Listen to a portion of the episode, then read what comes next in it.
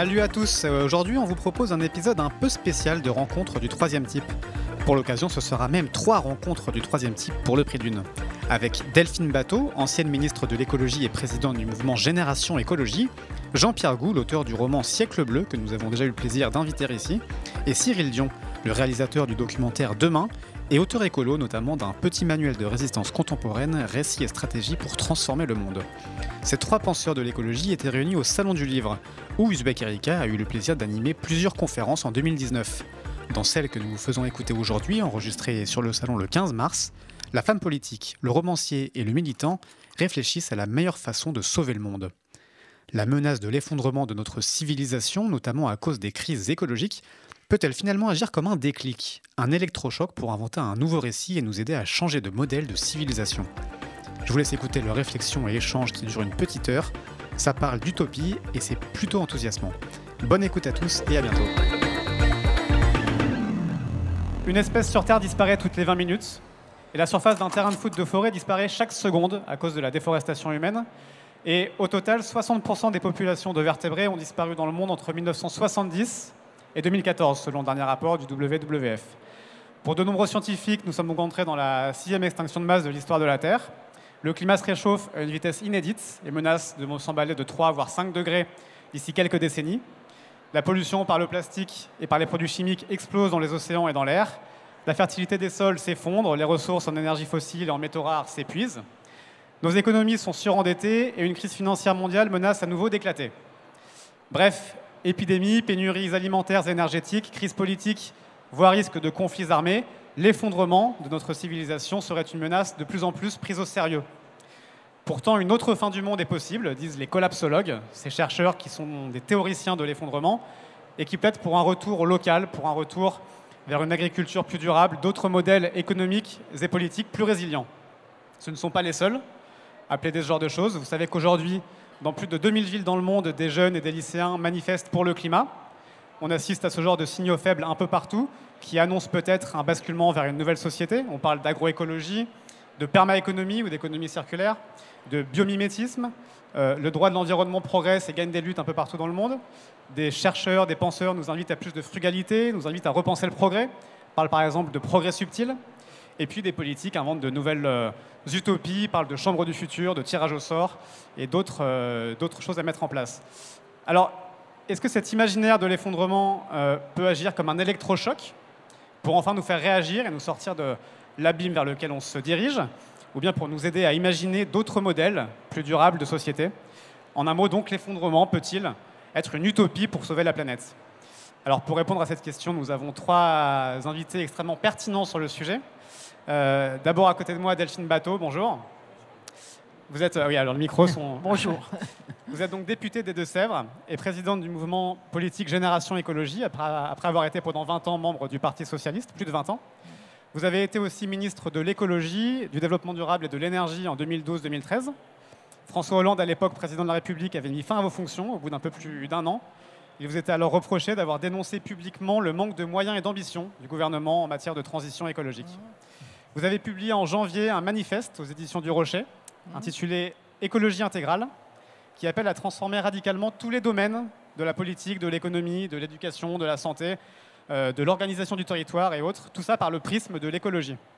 L'écologie est devenue une question de vie ou de mort, écrivez-vous, euh, si bien qu'elle doit devenir le centre d'un nouveau clivage. Le clivage droite-gauche est dépassé, selon vous. Tous les partis productivistes ou qui prônent une écologie des petits pas sont arrangés dans la catégorie des destructeurs qu'il convient de combattre au sein des terriens, dans un nouveau clivage, donc terrien contre destructeur. Euh, à côté de vous, euh, Jean-Pierre Agou. Bonjour, vous êtes euh, ingénieur de formation.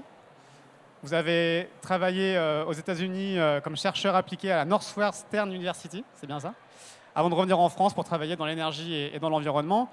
on vous connaît aussi aujourd'hui comme auteur d'un roman qui s'appelle Siècle bleu, paru une première fois en 2010 et 2012 avant d'être republié récemment aux éditions La Mer Salée.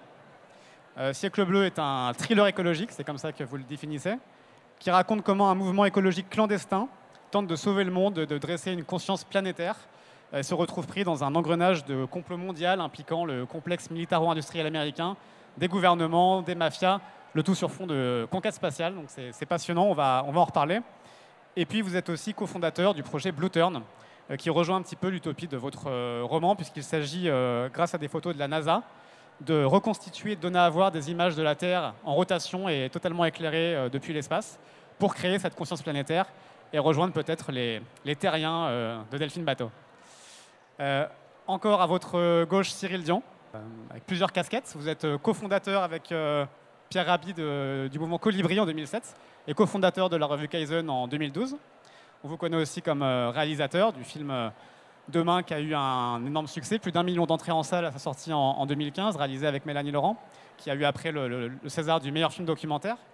vous y filmez des gens partout dans le monde qui réfléchissent à des, solutions alternatives en, en agriculture, en monnaie locale, en éducation, en politique aussi, pour essayer d'inventer un mode de vie qui soit plus viable. La, suite de ce documentaire a aussi été diffusée il n'y a pas très longtemps, en décembre, sur France 2, après-demain donc. Euh, vous revenez sur ces initiatives pour essayer de comprendre, avec Lornois cette fois, comment ces initiatives ont réussi ou échoué et comment surtout est-ce qu'on peut essayer de les faire passer à l'échelle supérieure pour, euh, pour enclencher une vraie bascule, un vrai changement de société? Et puis vous êtes aussi bien sûr auteur, romancier avec euh, Imago, paru euh, chez Actes Sud en 2017, et puis essayiste avec euh, l'essai Petit manuel de résistance contemporaine, récit et stratégie pour transformer le monde, paru aussi chez Actes Sud l'an dernier en, 2018. Peut-être une première question pour commencer à, vous trois. Vous êtes tous les trois bien sûr dans l'urgence et à appeler à, agir face à, l'urgence écologique. Cette notion d'effondrement dont, on parle et qui est dans le titre de cette conférence, est-ce qu'elle vous parle? Est-ce que vous êtes en ligne avec cette notion d'effondrement de, imminent de notre société? Jean-Pierre Gaud, peut-être En fait, si, on fait rien et si on ne change pas notre mode d'organisation, l'effondrement, il est inéluctable.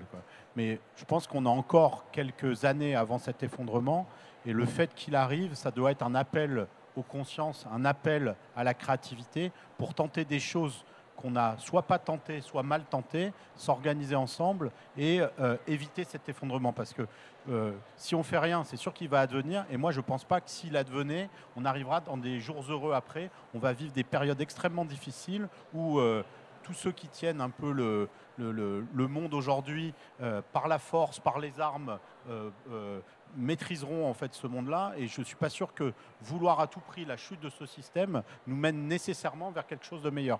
Et en tout cas, il est important que les alternatives, on les constitue maintenant, qu'on les teste sur des territoires. C'est pour ça que sur toute une série de choses, je, je, pense que les micros sont, sont faits pour vraiment parler euh, la bouche dedans, essayer de bien avoir. Mais, Voilà, mais le, le, le je, je, donc, je pense qu'on peut l'éviter et qu'il y a aujourd'hui tous les germes pour créer un grand émerveillement plutôt que d'attendre le grand effondrement. Mais il va falloir compter sur l'improbable et sur la motivation et les rêves de chacun et de tous et de, de se mobiliser comme on le voit aujourd'hui, comme on le voit demain, mais aussi se mobiliser autrement que par des manifestations, en agissant, en créant, en passant à l'échelle et en, en, créant ce nouveau système. Delphine Bateau, dans votre manifeste, le début commence par ce constat aussi extrêmement euh, euh, amer, pessimiste. Est-ce que la notion d'effondrement vous parle? Pas, pas amer, pas pessimiste, euh, lucide en fait. Euh, parce que la première chose qu'il faut combattre aujourd'hui, c'est le déni. Hmm. Euh, le déni de, la situation et l'effondrement du vivant, il est là. C'est-à-dire, ce n'est pas une prévision scientifique pour plus tard.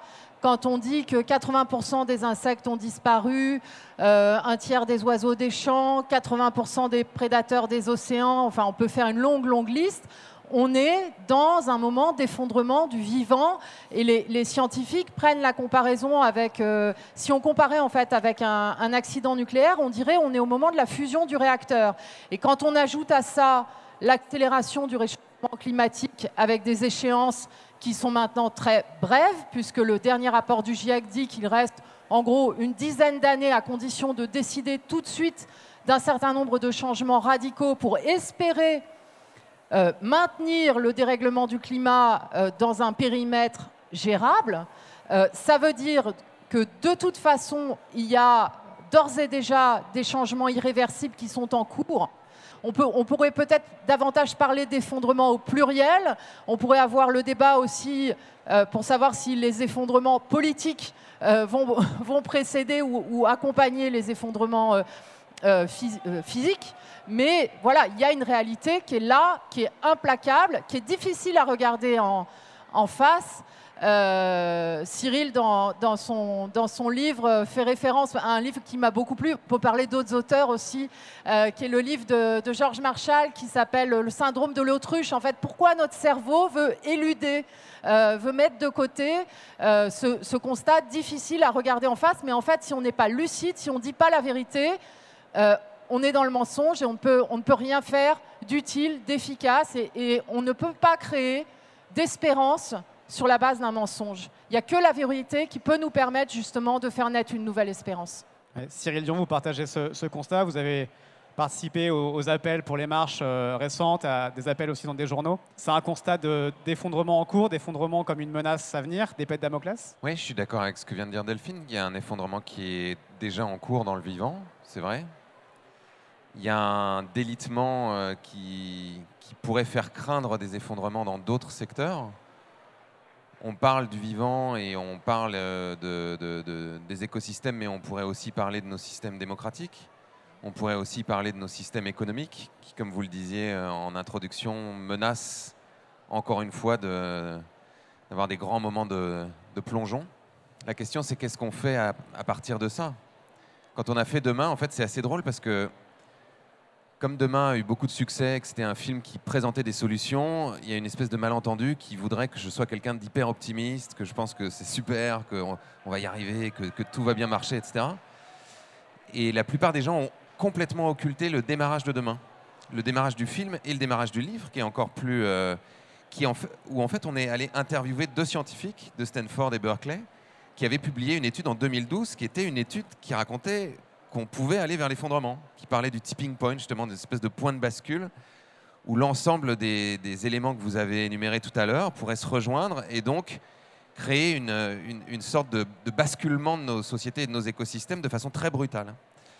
Et justement, c'est cette perspective d'effondrement qui nous a conduit avec Mélanie à nous dire ben, qu'est-ce qu'on pourrait faire qui pourrait réveiller un peu des gens, qui pourrait leur donner de l'énergie, qui pourrait susciter de la créativité. Parce qu'honnêtement, moi, quand j'ai lu cette étude-là, je me souviens très bien quand c'était. C'était à l'été 2012.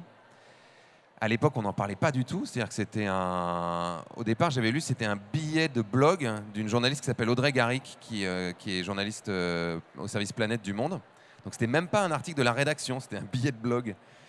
Et quelques jours plus tard, ça a été publié par Libé en couve, parce que Laure donc avec qui j'ai fait après-demain, en gros, raconte qu'elle s'est roulée par terre euh, face à son rédacteur en chef en lui disant euh, Mais il faut passer cette info, il faut passer cette info.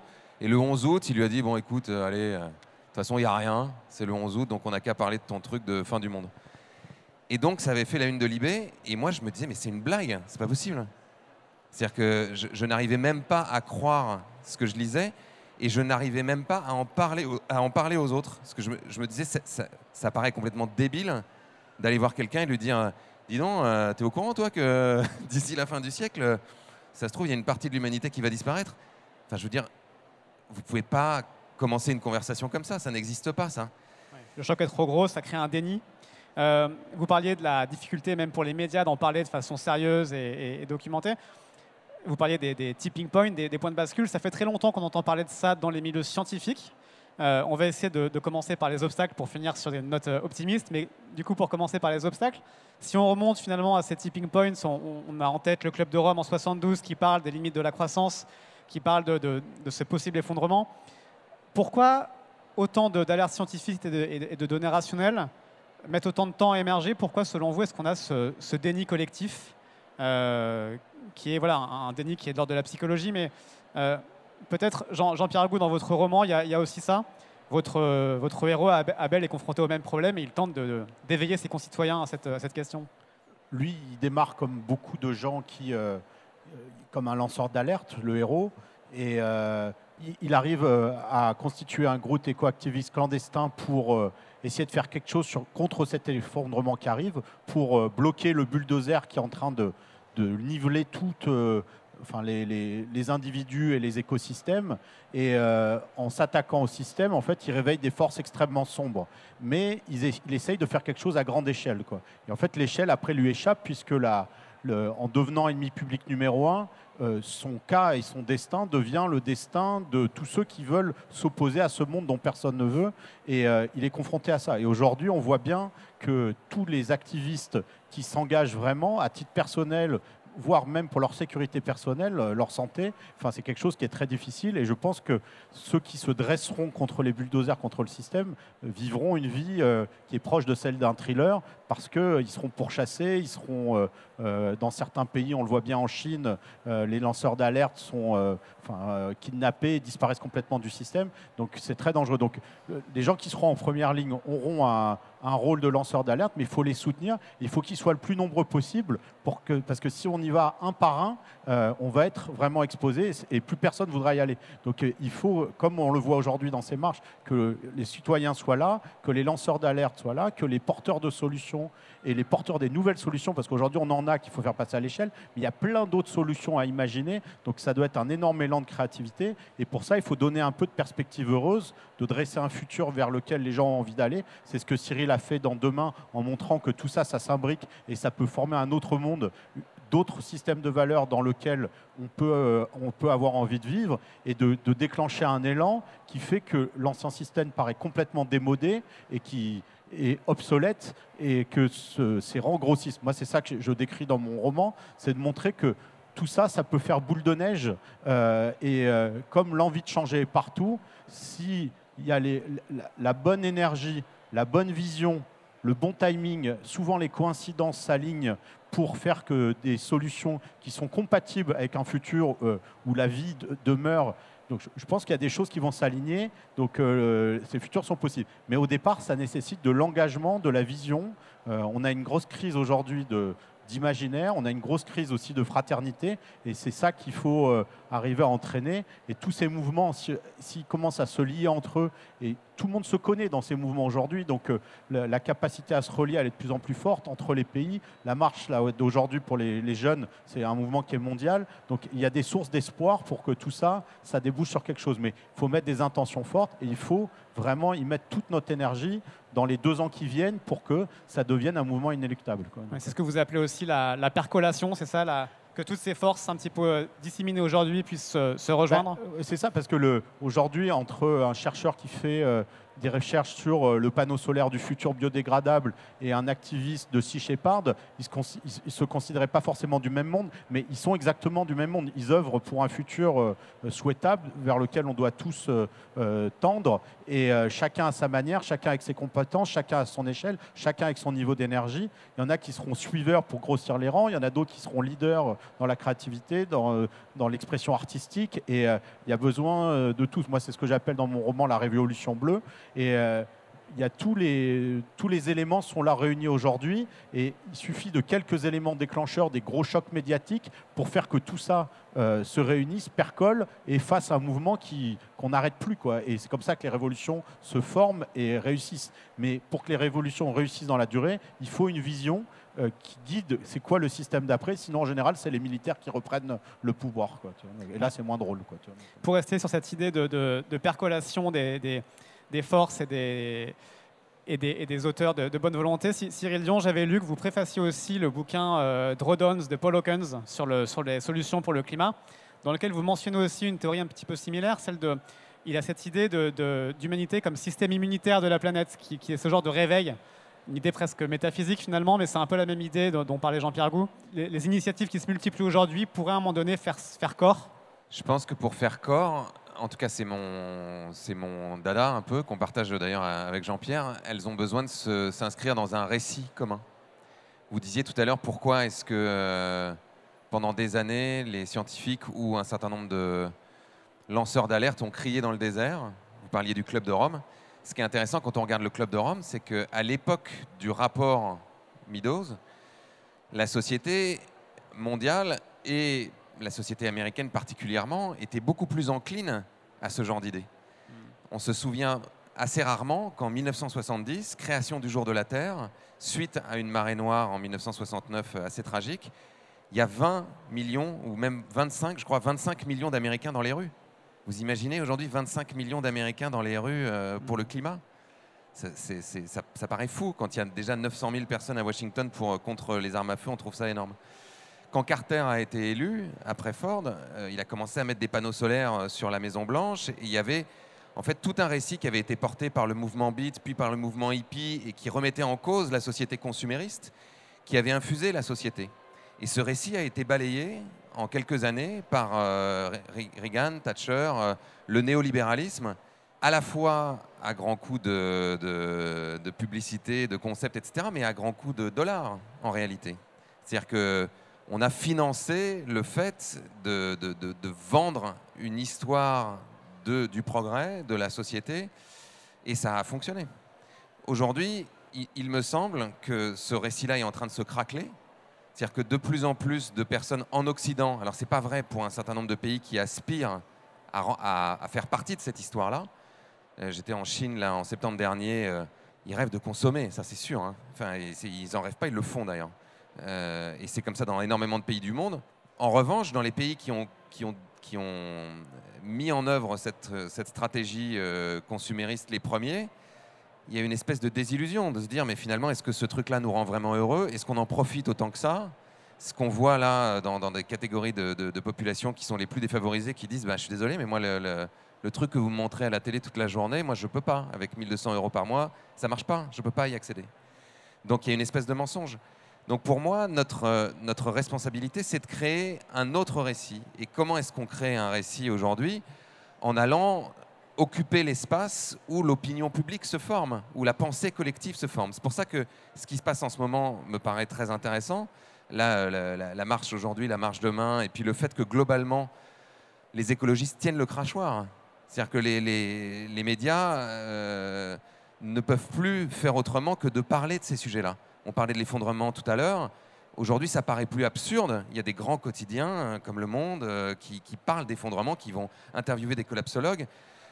Donc ça, pour moi, c'est le démarrage d'une culture commune qui est en train de se transformer, d'une conversation qui est en train de se transformer, et donc potentiellement d'un récit commun qui est en train de, d'évoluer et qui va entraîner forcément à sa suite, parce qu'on ne va pas rester collé euh, au constat indéfiniment, tout un tas d'initiatives qui existent déjà, mais dont on va avoir besoin pour poser les briques de la, de la nouvelle maison.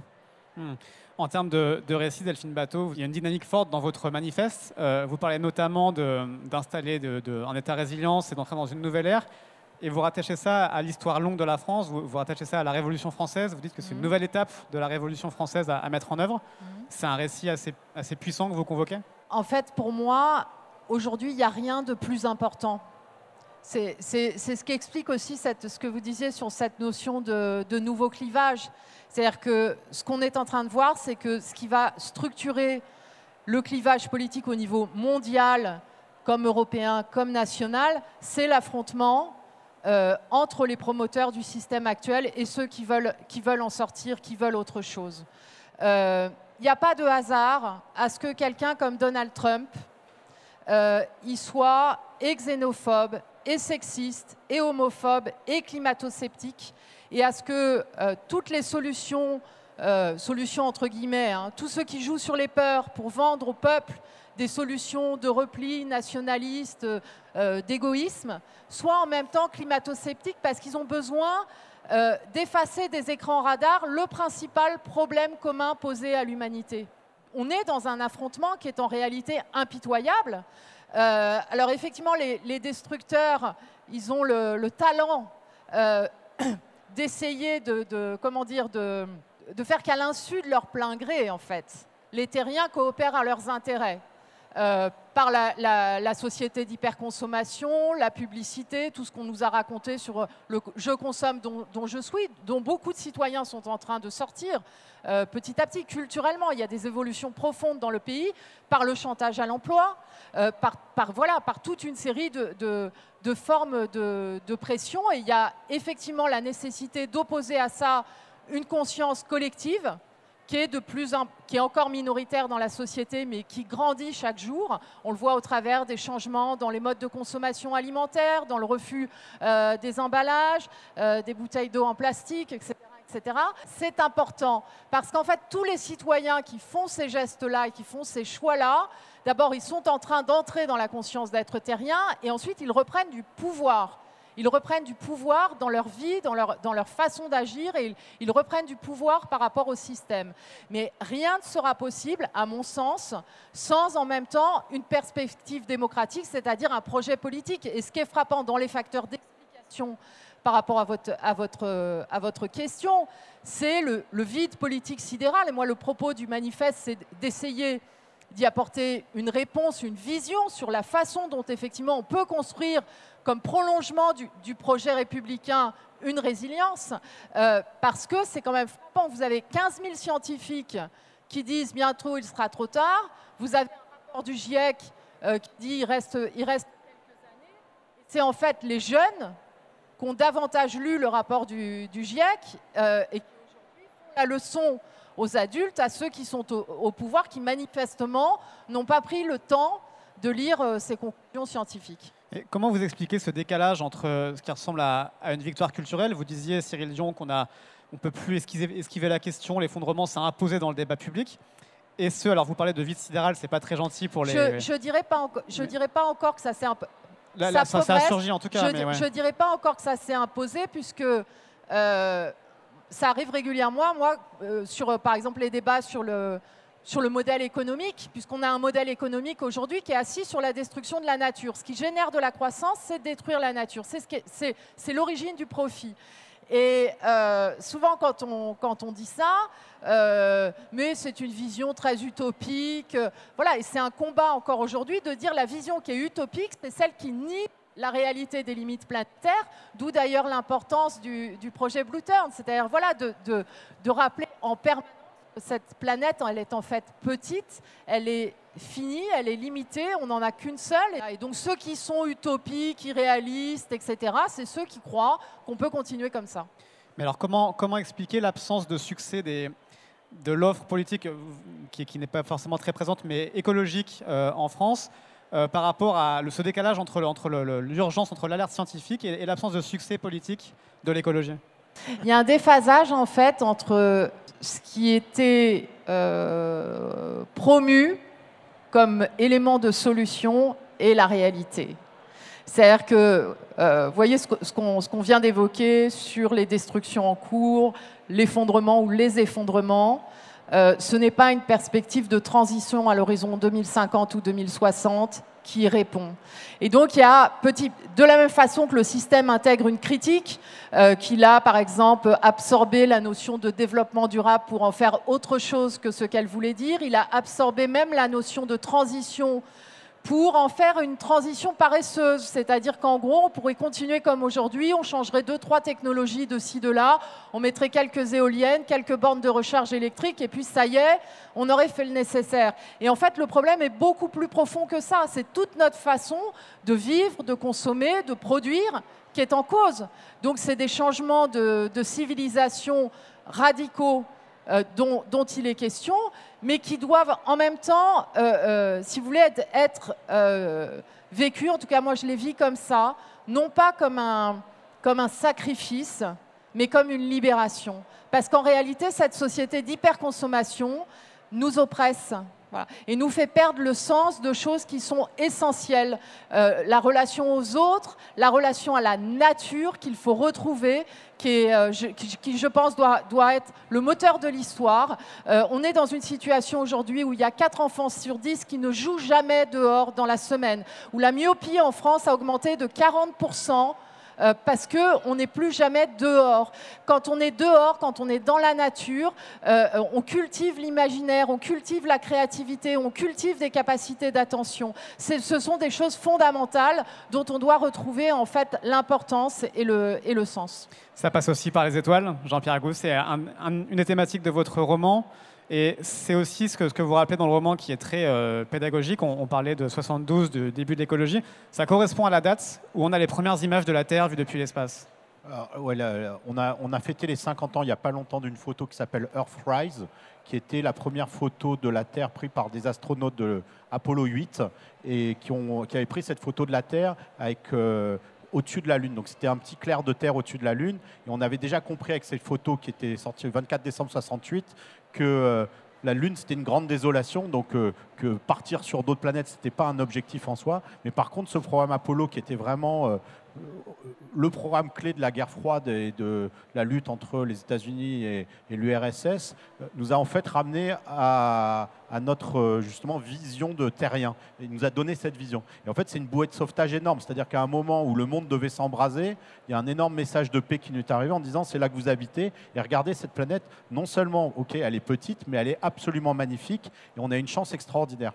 Et euh, le, le, tous les mouvements bah, que tu évoquais, la création du jour de la Terre ou création de Greenpeace, euh, Friend of the Earth, tout ça, c'est né au début des années 70 grâce à ces photos du programme Apollo qui nous ont ramené cette image de la Et qui nous a permis de concevoir que des problèmes globaux pouvaient être possibles. C'est-à-dire que pour les gens, la Terre est tellement grande qu'on se dit mais c'est pas possible qu'avec mes petits gestes du quotidien je pollue quoi que ce soit. C'est ce qu'utilise Donald Trump dans toutes ses interventions quand il dit les aérosols en disant vous croyez vraiment que ça ça fait quelque chose? Alors que quand on la voit justement par cette autre perspective, on a ce sens du monde fini et on a ce sens de l'interconnexion que les astronautes ont vécu et euh, moi quand j'ai découvert ça il y a 25 ans, je me suis dit mais là il y a, il y a quelque chose qui a été majeur au début des années 70 qui s'est perdu avec le temps, comme d'autres choses se sont perdues avec le temps. Et si on le remet au goût du jour euh, d'une certaine manière, en fait, cette vision de la Terre, c'est ce qu'on a tous en commun et ça peut être quelque chose qui nous guide pour dire on est tous co-intendants de cette planète, préservons-la. Et c'est ce qu'on fait enfin, dans le roman Siècle bleu, c'est cette vision de paix, de rêve, de poétique, parce que la poésie, c'est vraiment quelque chose d'ultra important pour avoir un rapport beaucoup plus sensible. Et c'est Cyril, euh, qui, est euh, un grand amateur, euh, voire un, grand poète lui-même, le sait. C'est par la description, la finesse des mots qu'on rajoute du subtil dans notre rapport au monde. Et cette vision de la Terre peut à nouveau nous envoûter. Alors, on a fait un projet, vous parlez de Blue Turn, dont le but est justement de montrer la Terre depuis l'espace telle qu'elle est aujourd'hui. Et on utilise pour ça un satellite qui a 1 500 000 km de la Terre, qui est parti il y a trois ans, qui avait été imaginé par Al Gore. Et euh, on a réussi à mettre en mouvement ces images-là. En fait, en les mettant en mouvement avec une bonne musique, les gens arrivent à rentrer en état complet de contact avec la Terre et, à se connecter euh, justement avec ce tout qui nous unit. Alors, c'est pas suffisant, hein, mais en tout cas, le fait qu'on soit tous unis par cette image, c'est quelque chose qui peut créer cette grande reliance planétaire. Et là, on travaille sur une nouvelle version de Blue Turn là, qui s'appelle Blue Turn Planetary pour vraiment pousser l'expérience beaucoup plus loin et, euh, de rajouter euh, une notion de feedback et de message d'amour avec la Terre et de créer une fraternité humaine. Ça sera une expérience, je pense, que, qui sera prête euh, après l'été. On vous souhaiterait que ça soit avant la grande Assemblée générale de l'ONU de septembre. Mais voilà, d'essayer de tirer le maximum de ça. Moi, je suis comme beaucoup de gens, j'essaye de, de, tenter des choses insensées que d'autres n'ont pas. Chacun, on a notre petite lubie, mais d'essayer de le faire à une échelle énorme parce qu'au moins j'aurais tenté quelque chose, mais avec une intention de quand même changer les choses. C'est-à-dire, c'est pas je tente en disant bon, on verra bien ce qui se passe, c'est de se dire bon, là on a appris, maintenant on va essayer vraiment de, d'envoûter les gens avec de la poésie euh, et euh, avec cette image de la Terre, et peut-être que ça contribuera à sa façon à accélérer euh, d'autres choses. Et on est plein à avoir des idées, il faut juste que là on, on croit en nos rêves et qu'on lâche pas. Quoi. Cyril Dion, je m'adresse au poète du coup. Est-ce que l'émerveillement l'émerveillement est, un facteur clé? Dans votre film Après-demain, vous allez sur place voir justement jusqu'où ça peut aller et qu'est-ce qui bloque pour passer à l'échelle? C'est quoi les enseignements de ce, documentaire? Qu'est-ce qui bloque finalement pour passer euh, au-delà du noyau dur d'écologistes convaincus et pour convaincre une majorité de la population? Qu'on change profondément de récit. C'est-à-dire que si on prend des exemples, par exemple dans Après-demain, on va voir Nicolas Hulot. Delphine a été ministre, euh, elle aussi. Et on lui dit, bon bah alors, qu'est-ce que tu fais? T'es euh, es, écolo, t'es militant, tu connais le problème, tu connais plein de solutions. Bon bah ça y est, là tu y es, là, dans ton bureau, avec les dorures, machin. Donc qu'est-ce que tu fais? Et il dit, mais euh, en fait, il y a une distorsion. C'est-à-dire qu'on croit que là, je suis dans mon bureau, que je vais appuyer sur un bouton et puis que les choses vont se passer, mais ça ne marche pas comme ça. C'est-à-dire qu'il y a une, espèce de, de, système de pouvoir, de contre-pouvoir. Euh, je fais partie d'un gouvernement dont la ligne politique n'est pas vraiment ça. La ligne politique, c'est toujours euh, vendre des Airbus, euh, construire des, contournements autoroutiers, euh, faire des aéroports, doper la croissance, la, balance commerciale, tout, enfin, tout le tintouin, tout ce qu'on connaît. Donc à partir de là, moi, je ne peux pas, à l'endroit où je suis, être responsable de, réduire toutes les émissions de gaz à effet de serre. Donc on se dit, bon, alors d'accord, on descend à l'échelle, on descend d'une échelle, puisqu'on est allé voir Anne Hidalgo qui disait qu'elle avait été très inspirée par Demain pour pour mettre en œuvre le plan climat de Paris qui est effectivement très ambitieux. Tout le monde râle en ce moment parce qu'il y, a des- travaux partout, mais c'est parce que l'idée c'est de faire quand même 1400 km de pistes cyclables, ce qui est quand même assez génial. 100 hectares de végétalisation, euh, d'interdire les, les diesels en 2024, les voitures thermiques en 2030. Enfin, c'est un vrai bouleversement, quoi. Et elle disait, ben, et je lui disais, ben, vous donc c'est super, vous faites déjà plein de trucs. Qu'est-ce que vous auriez besoin d'avoir pour aller plus loin? Elle disait, ben, on aurait besoin d'avoir des lois, des lois qui nous permettent euh, d'accès à un certain nombre de priorités. Elle dit, par exemple, quand on veut euh, végétaliser la ville, parce qu'on sait que euh, dans les années qui viennent, ça va être très important pour euh, pour la climatiser, parce que la température va monter et que ça va devenir de plus en plus invivable, ben, on a les monuments de France qui nous disent ah ben non, la protection du patrimoine, c'est le minéral, donc vous n'avez pas le droit de végétaliser. Donc elle dit il faudrait qu'on ait des lois qui mettent en priorité la question de la transition écologique sur ah oui mais attention le minéral. quand on va voir les citoyens, eux nous disent ben ouais c'est super donc moi je fais des trucs, euh, j'avance, mais à un moment j'ai besoin euh, d'un coup de pouce, c'est-à-dire que ou j'ai besoin d'avoir euh, de l'organisation, donc que je peux trouver éventuellement grâce à une entreprise, grâce à une collectivité. J'ai besoin d'avoir des fonds, j'ai besoin d'avoir de l'argent, donc éventuellement j'ai besoin là aussi que les pouvoirs publics s'engagent ou alors que des entreprises s'engagent avec moi. Donc quand on regarde tout ça, on se dit ce qui nous manque profondément, c'est de l'intelligence collective, c'est de la coopération, c'est de trouver le moyen de faire travailler tous ces gens ensemble. Il y a un, garçon qui s'appelle Jean-François Noubel qui disait ça, qui disait finalement le, le plus grand challenge du 21e siècle, c'est pas le changement climatique, c'est pas l'effondrement des espèces, c'est pas la crise euh, euh, migratoire, c'est pas euh, la crise économique, c'est notre capacité à construire des organisations qui vont résoudre tous ces problèmes. Donc d'une certaine manière, le, plus grand challenge du 21e siècle, c'est la coopération, c'est l'intelligence collective. Et qu'est-ce qui, permet à des millions de gens de coopérer? Ça, c'est euh, Harari le dit, mais euh, d'autres euh, aussi. Dans Sapiens ou dans Homo Deus, il dit bah, finalement ce qui nous distingue des autres espèces, ce qui a fait qu'on a été capable d'engager la coopération de millions d'individus pour construire un certain nombre de choses, construire des pyramides, construire des fusées pour aller sur la Lune, etc. Ce sont les histoires. C'est notre capacité à partager notre subjectivité. Parce que nous sommes des êtres euh, profondément irrationnels, que c'est pas parce qu'on nous dit voilà le problème et voilà la solution qu'on le fait.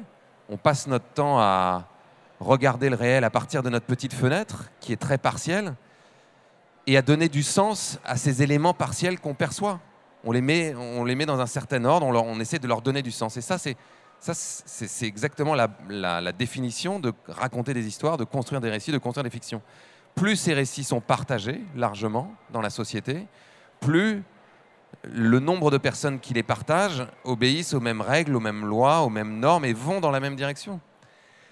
Et l'émerveillement, pour reboucler sur votre question, le mec a réussi à tout mettre dedans, euh, l'émerveillement participe de ça. Qu'est-ce qui, nous, qui nous meut finalement? C'est l'émotion qui nous meut, qui nous fait bouger, qui nous met en mouvement. Et l'émotion, elle naît en général ou de la peur, de la colère, euh, ou effectivement de, de l'émerveillement, du, fait qu'on est, qu'on est bouleversé par euh, la vision de, de- la planète. Donc c'est ça qu'on a besoin de chercher, nous. C'est-à-dire qu'on a besoin à la fois de susciter de l'émotion, euh, de, colère sur l'injustice d'un certain nombre de systèmes, des inégalités, à la fois de faire un petit peu peur, comme dit Greta Thunberg, j'ai envie que vous paniquiez, c'est-à-dire de montrer que la situation est grave, mais aussi de créer du désir, de créer de l'émerveillement, de créer de l'envie. Et ça, c'est un peu ce qu'on avait essayé de faire avec Demain en montrant euh, que finalement, les gens qui s'engagent dans ces, directions-là sont pas plus malheureux, voire même sont plus heureux, parce qu'ils font quelque chose qui donne du sens à leur vie. Et moi, je crois que ça, c'est le fondement d'un récit nouveau, qui, est peut-être le seul fondement assez puissant pour euh, faire tomber le- le consumérisme et le capitalisme, c'est de se dire, ça va donner plus de sens à notre vie, ça va nous rendre plus heureux. Parce que le capitalisme et le consumérisme, c'est appuyé là-dessus. Les pubs, vous regardez n'importe quelle pub, le principe d'une pub, c'est de vous faire croire que si vous achetez euh, telle bagnole ou telle euh, paire de baskets, vous allez être plus heureux après. Mais Delphine Bateau, ça marche aussi euh, pour la politique. Il y a un besoin de recréer un nouveau récit, un- une nouvelle Bah, D'abord, il faut ouais. accepter de parler des émotions en politique. Ouais. Ce qui est. euh, euh, en fait, on, est. euh, je pense c'est ce qui explique, euh, le, rejet, le rejet justifié du système politique tel qu'il est. il y a son impuissance, c'est-à-dire évidemment ce les gouvernements passent et les problèmes restent, qui est fondamentalement une des raisons du, mouvement des, Gilets jaunes, mais aussi de ce dont on est en train de, discuter, et de ce qu'évoquait Cyril sur cette forme d'impuissance du pouvoir, avec euh, les, forces et les pressions qui s'exercent dans les coulisses et qui sont très très bien racontées dans le, dans le siècle bleu, euh, et qui sont une réalité. Donc il y a cette, dimension-là. Et la deuxième, c'est en fait, en quelque sorte, la technocratisation du débat politique. C'est-à-dire qu'on parle des mesures, euh, voyez, on parle de telle ou telle mesure à prendre sur tel ou tel sujet, et non pas du pourquoi, au nom de quelle valeur, au nom de quel projet de société?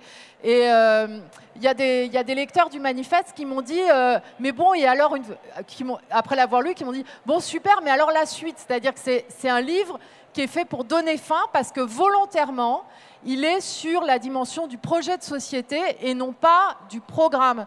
C'est euh, euh, pour moi un, commencement. Je suis tout à fait d'accord avec, euh, avec ce qu'évoquait Cyril sur la coopération, c'est-à-dire que compte tenu de l'ampleur des défis qu'on doit relever, il n'y a personne qui peut venir, ou alors c'est un menteur qui peut venir en disant oh, bah, il y a une solution toute simple, elle est évidente, c'est celle-là.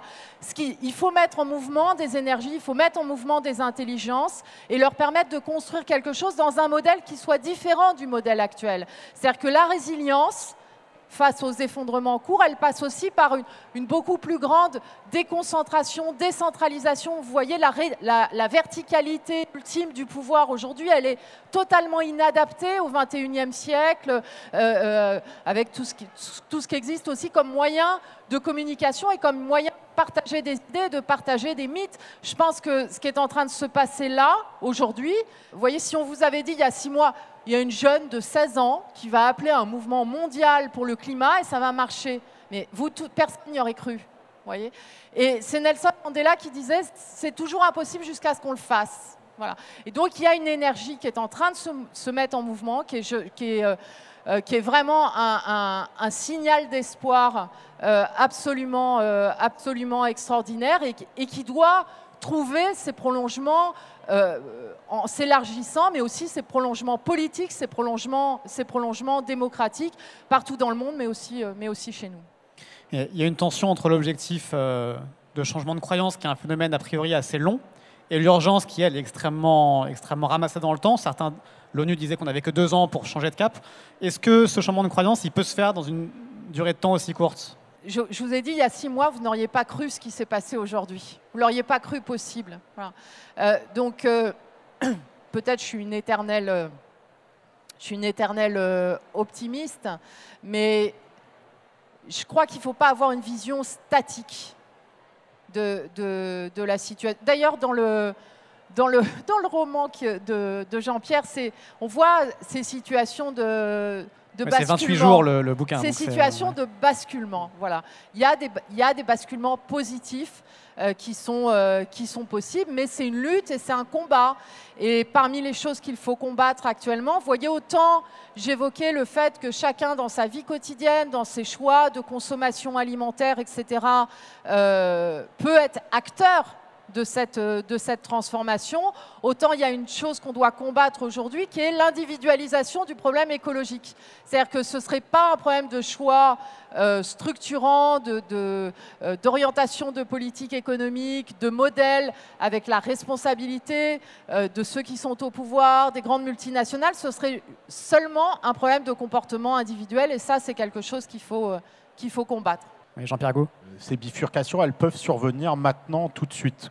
Il y a un rapport qui est un peu compliqué entre le présent et le futur. Et euh, le futur peut nous attirer, euh, nous envoyer des signaux à condition qu'on le, le, peuple de nos intentions. Et aujourd'hui, une des grandes intentions, c'est soit le statu quo, soit de détruire le système. Et ce n'est pas une intention, en fait, ça, de détruire le système, puisque euh, si tout le monde se mettait à rêver d'un système à peu près similaire qui serait issu d'une vision, d'un récit, d'un film, en disant mais nous c'est tout ça qu'on veut et que quand les gens défilent, ça soit pas juste arrêter le gouvernement, ça soit nous on veut ce monde-là. En fait, là, on a des intentions qui sont extrêmement claires et qui peuvent euh, justement nous ouvrir des chemins de bifurcation et qui vont créer des hasards pour que ce futur se produise. Et aujourd'hui, quand je disais qu'on a une crise d'imaginaire, c'est vraiment ça. C'est-à-dire qu'il n'y a pas un livre, un, film aujourd'hui euh, qui euh, raconte euh, ce monde en 2020, en 2030 et le chemin qui euh, nous y mène et qui nous donne tous envie. Et les gens ont besoin de ça. Quoi. et si ce récit n'existe pas, en fait, nos intentions sont mauvaises et ça, ça n'arrive pas à engrainer sur quelque chose et ça ne crée pas des chemins pour ce monde vu qu'on ne l'a même pas imaginé. Donc c'est hyper important. Et Cyril, ça fait plus d'un an ou plus, parce que demain c'était déjà une injonction au récit, et c'est un récit déjà, euh, je dirais, au niveau local de comment on peut s'organiser, mais au niveau planétaire, il n'y a pas assez de gens là-dessus. Donc il faudrait faire un grand appel aux réalisateurs, aux, écrivains, et les mettre en face des solutions, et qu'elles soient euh, spirituelles, économiques, technologiques, et d'arriver à créer des récits avec ça, parce que il faut peupler ce futur de choses qui nous attirent pour qu'on puisse y aller.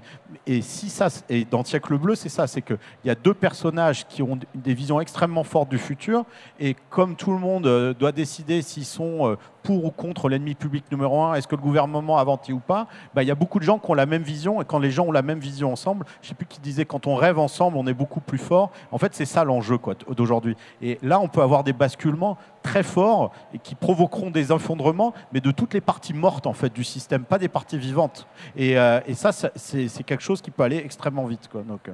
Pour rendre un, nouveau récit euh, sexy, convaincant, il y a la, notion de progrès à réinventer parce qu'elle est souvent couplée à la notion justement de consommation et de croissance. Le philosophe Pascal Chabot découpe le progrès subtil de progrès utile. Est-ce qu'on peut conserver le progrès tout en, tout en disant que la croissance et la consommation sont à mettre derrière nous? Le, la notion de progrès, euh, ça, dépend qu'est-ce qui progresse. Si la seule chose qui doit progresser, c'est le PNB et qui est mesuré par la, on va dire, la quantité de choses qu'on extrait de la Terre, évidemment que euh, ce, progrès-là est difficile à réinventer. Mais le progrès, il peut être, euh, je veux dire, c'est comme votre développement en tant qu'individu. Quoi. Je veux dire, votre progrès, il n'est pas juste lié à votre salaire, il est lié à vos valeurs, il est lié à vos qualités morales, à la, gestion de vos émotions et, à faire bah, ce que devient un arbre à un moment, c'est-à-dire qu'à un moment, il arrête de croître et il devient épanoui. Quoi. Donc, euh, le, et ça, c'est un progrès qui est très difficile. Tous les gens qui sont dans ces quêtes de développement personnel, je veux dire, euh, vous avez des, choses à améliorer beaucoup plus complexes au niveau de l'individu que seul votre salaire. Et euh, je pense que l'humanité, on en est là. C'est-à-dire qu'on doit progresser en humanité, on doit progresser dans d'autres dimensions et de remplacer le progrès qui est euh, uniquement lié à la notion matérielle et de d'efficacité économique. Et quand vous discutez avec des gens comme Laurent Alexandre qui vous dit ouais mais tous ces trucs d'IA c'est inéluctable etc. Il a juste oublié qu'on était des humains et que euh, tout ça c'est un récit qu'on nous a raconté, ce que tu disais, espèce d'illusion collective comme quoi il n'y a que les choses qui nous font aller plus vite, plus fort, euh, qui, qui, créent de l'efficacité. Enfin, les gens n'en veulent plus de ça. Quoi. Donc, donc là maintenant, il faut qu'il y ait d'autres récits. Et on voit que ça s'assemble. Le mouvement de la spiritualité, le mouvement de l'écologie, le mouvement des inventeurs, tout ça, ça, ça, c'est en train de percoler et ça peut faire des choses extrêmement fortes. Mais euh, voilà, il faut vraiment euh, travailler au niveau des intentions et évidemment que la, notion de progrès telle qu'elle est connue, il faut la réinventer et, euh, et d'aller vers un progrès humain et, naturel. Quoi. Donc, dans, dans, Siècle bleu, il est aussi question de, chamanisme. Cyril Dion, vous parliez de, de donc de, de récit. Est-ce que ça implique aussi de la spiritualité nécessairement pour porter ce nouveau récit? Ça dépend le sens qu'on donne au mot de spiritualité, mais si la spiritualité, c'est justement de rechercher du sens à notre existence sur cette planète, se, se demander ce qu'on fait là, si c'est euh, se relier au reste du vivant, et ce qui se passe de plus en plus d'ailleurs. Ça qui est très intéressant, c'est euh, Dominique Bourg là, qui, euh, qui travaille avec Delphine qui le dit, que notre sensibilité au vivant est en train de beaucoup évoluer. là, on est au Salon du Livre, le succès des bouquins sur les arbres, euh, des bouquins sur les animaux, sur l'intelligence des animaux, sur leur sensibilité, sur le fait que on n'a pas forcément le droit, en tant qu'espèce, de leur faire subir tout ce qu'on leur fait subir. Pour moi, c'est une forme de réveil spirituel. Et d'ailleurs, il y a des récits et des films, euh, notamment des films hyper grand public. Quand on regarde Avatar de James Cameron, c'est un film qui fait l'apologie de ça, finalement, d'une population qu'on ne peut pas s'empêcher de, de, rapprocher des Indiens euh, d'Amérique, qui vit dans une espèce d'osmose euh, en l'occurrence avec les arbres, mais en fait avec la nature et avec une forme d'intelligence qui, euh, qui est à l'origine de tout ça. Et c'est vrai que moi, je crois qu'on a besoin de se poser cette question-là, qu'on a besoin de réouvrir nos sensibilités à ça, Parce que si on reste uniquement dans une conception extrêmement mécaniste et matérialiste du monde, toutes les solutions qu'on va trouver seront de cette nature-là. Et donc des gens comme Laurent Alexandre, effectivement, euh, que j'aime bien emmerder sur Twitter en ce moment, euh, nous, nous disent ça, nous disent on, va, on, va, on va inventer des nouvelles technologies, et puis avec l'intelligence artificielle, euh, mais à quel moment est-ce qu'on devient des, des, êtres humains plus complets, plus vastes, qui prennent une dimension dans, tout ce que tu disais, c'est-à-dire qu'ils font des progrès dans leur capacité d'empathie, dans leur capacité de, compréhension des phénomènes, de, de, sentir ce qui se passe de façon euh, beaucoup plus fine. Et il se trouve qu'il y a des êtres humains qui arrivent à ça. Et qu'il y a des anthropologues aujourd'hui, euh, notamment James Scott là, avec euh, Homo domesticus, qui disent mais finalement il y avait des peuplades, et Lévi-Strauss le disait aussi, qui nous paraissent, nous, être des sauvages, qu'on considère être des sauvages, qui, sur certains plans, sont certainement bien plus développés que nous, et ont développé des aptitudes d'être humain beaucoup plus évoluées que les nôtres. Hmm. Je vous voyais acquiescer, Delphine Bateau, ce sera le, mot de la fin. C'est très important, c'est-à-dire que ce qu'on a, ce qu'on a à accomplir suppose, moi, ce que j'ai appelé une écologie intérieure. Bon. Euh, et euh, c'est un point de débat, par exemple, avec... Euh, avec ce que dit Raphaël Glucksmann dans son livre qui s'appelle Les enfants du vide, où il considère que euh, toute la soif des lecteurs pour les livres de développement personnel, ce serait un mouvement profondément individualiste. Moi, je pense exactement l'inverse. C'est-à-dire que ça, renvoie à ce qu'on évoquait tout à l'heure sur, la recherche de, sens. Et c'est vrai que toutes les nouvelles découvertes sur le, végétal, euh, sur en fait la, communauté de destin qui fait que nous sommes nous des êtres vivants et que ça doit nous amener à une certaine humilité, euh, c'est un moteur extrêmement puissant de transformation en fait de, de, notre, de notre modèle de civilisation, de notre rapport, de notre rapport aux, autres. Donc je pense que ça traduit euh, une soif justement de rupture avec, avec, euh, avec l'hyperconsumérisme et avec une, société qui organise une sorte de frustration permanente. Voilà, la, vraie richesse euh, est ailleurs, en quelque sorte, et c'est une dimension essentielle du combat, parce qu'on est exposé, à, on parlait de la lucidité au début, on est exposé à des, émotions euh, difficiles. Pablo Servigne parle dans son, dernier livre, de, il appelle ça la peine écologique ce que l'on peut ressentir quand on retourne par exemple à des endroits qu'on a connus dans notre enfance, où il y avait des millions de papillons qui s'envolaient. Moi, c'est un endroit comme ça dans les Alpes, et j'y vais aujourd'hui, bah, les gens voient que c'est pas pareil. La nature nous parle, en fait, on s'en rend compte. Bon, eh bien, pour, gérer ces émotions-là, euh, il y a une dimension effectivement euh, collective qui n'est pas, vous voyez, qui n'est pas du chacun pour soi. Il y a une dimension collective d'une capacité à gérer ça qui est extrêmement, euh, qui est extrêmement importante. On va rester là-dessus. Merci beaucoup à tous les trois.